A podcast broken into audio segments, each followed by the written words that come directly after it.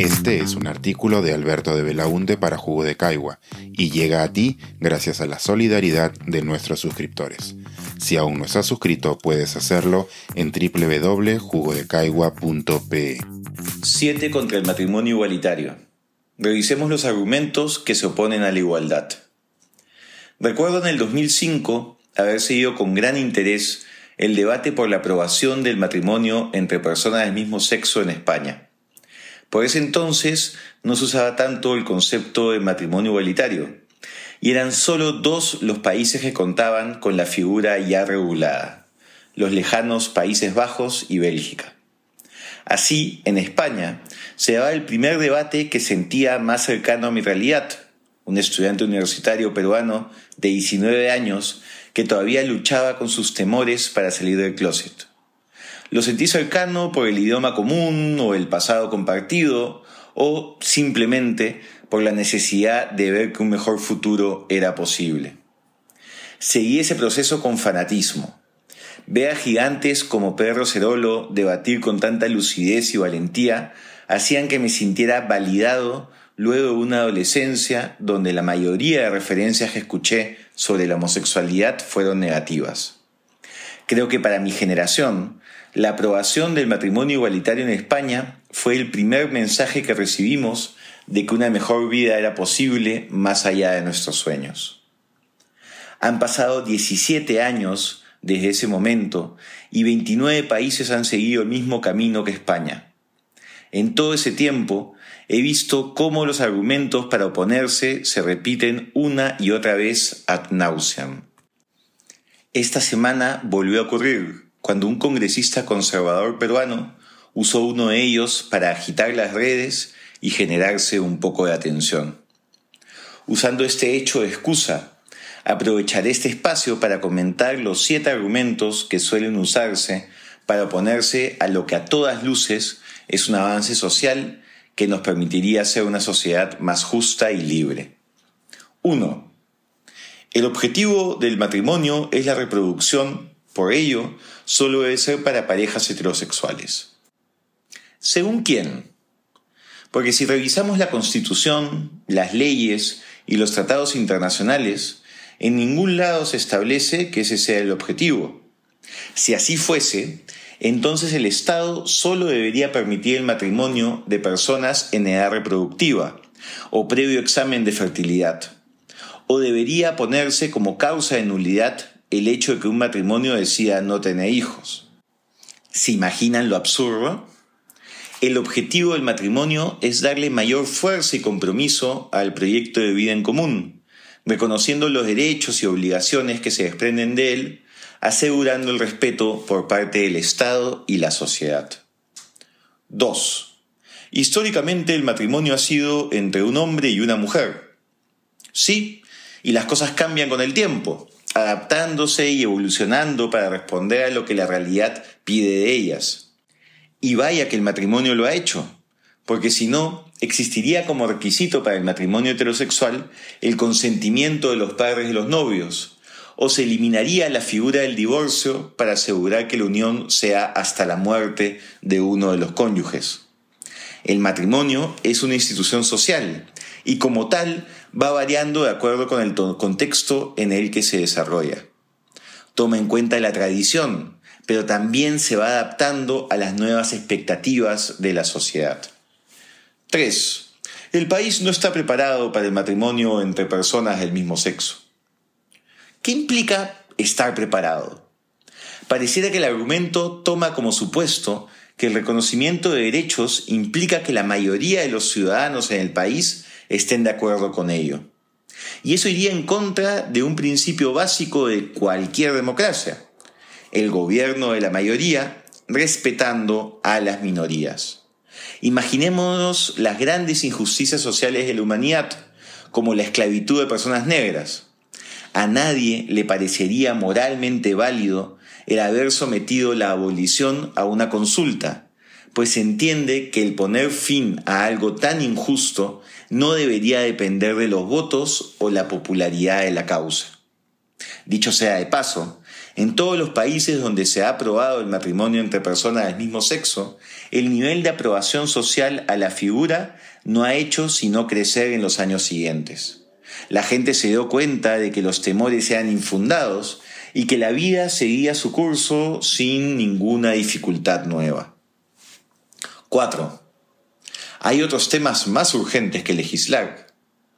Este argumento lo escuché mucho cuando era congresista y detrás hay dos ideas equivocadas. La primera de ellas es la insinuación de que por debatir y aprobar el matrimonio igualitario no puedes seguir debatiendo y aprobando otros temas importantes. Esto no es así, ni como institución ni como congresista. El Congreso aprueba un promedio de siete normas en cada sesión. La segunda idea equivocada es que esa afirmación implica una jerarquización hecha sin criterios claros. ¿Quién determina los elementos objetivos para hacerla? Si no existen dichos elementos, lo que prima en esa valoración es la propia subjetividad. Y en dicha subjetividad, la persona no suele ser consciente del lugar de enunciación donde se encuentra, un lugar de privilegio. No es urgente para ella porque no la afecta, pues al ser heterosexual, su unión sí está reconocida por el Estado y la sociedad. 5. El matrimonio es una institución religiosa y mi religión no aprueba a las parejas homosexuales. La regulación del matrimonio igualitario se aplicaría exclusivamente al matrimonio civil y no al religioso. El matrimonio civil es una institución social y depende del Estado, mientras que el matrimonio religioso depende de lo que cada religión decida de manera autónoma. Además, en temas de interés público, la religión individual de un grupo de ciudadanos resulta irrelevante, incluso si son mayoría. ¿Tu religión no permite matrimonios entre personas del mismo sexo? Entonces tienes dos opciones. O no te casas con alguien de tu mismo sexo, o te buscas otra religión. Pero no es una alternativa válida buscar imponer tus creencias a terceros. 6. Se está promoviendo la homosexualidad. Esto parte de la idea equivocada de que la orientación sexual es una opción y que, como tal, puede ser promocionada para captar más adeptos. Algo así como el veganismo, la cientología o el crossfit.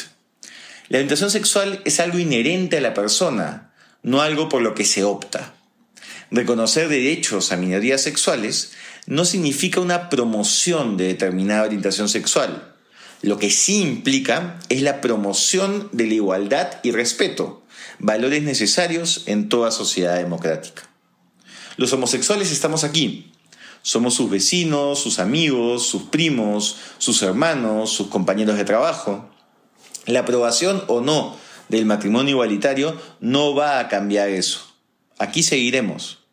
Lo que sí puede cambiar es la posibilidad de que nuestro proyecto de vida en común con nuestra pareja tenga la misma protección y reconocimiento de la que gozan las parejas heterosexuales. 7. Atenta contra la familia. Existen dos ideas equivocadas con este argumento. La primera es creer que solo existe un tipo de familia, la de papá, mamá e hijos. Y la segunda, que el reconocimiento del matrimonio igualitario afecta a otras familias de alguna forma. Sobre la primera idea, la idea de familia clásica, entre comillas, queda completamente desfasada por la realidad que nos muestra una gran diversidad de tipos de familias. Mujeres que solas sacan adelante a sus hijos, abuelos que se encargan de los nietos, parejas sin hijos, hermanas viudas que se acompañan en la vejez y un largo etcétera. Sobre la segunda idea, no existe nexo causal que explique por qué el reconocimiento de un tipo de familia afectaría a otro. No se está proponiendo quitarles los derechos a unos para dárselos a otros, o señalar que solo existe un tipo de familia posible. El reconocimiento de familias distintas se da dentro de la idea de que existen muchos tipos de familia en nuestra sociedad y que todas, sin exclusión, merecen ser protegidas. Como vemos, no existen argumentos válidos contra el matrimonio igualitario.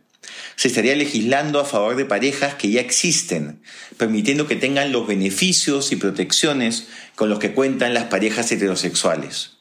Además, esta aprobación no afecta a terceros ni genera efectos negativos en la sociedad.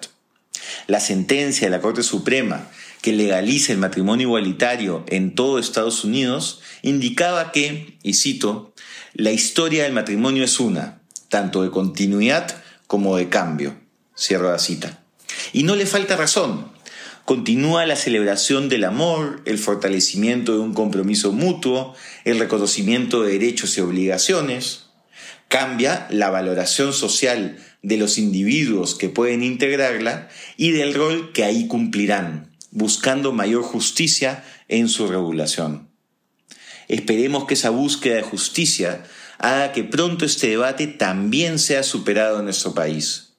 No hay argumentos válidos para seguir demorando lo que tarde o temprano será una realidad. Este es un artículo de Alberto de Belaunte para Jugo de Caigua y llega a ti gracias a la solidaridad de nuestros suscriptores. Si aún no estás suscrito, puedes hacerlo en www.jugodecaigua.pe.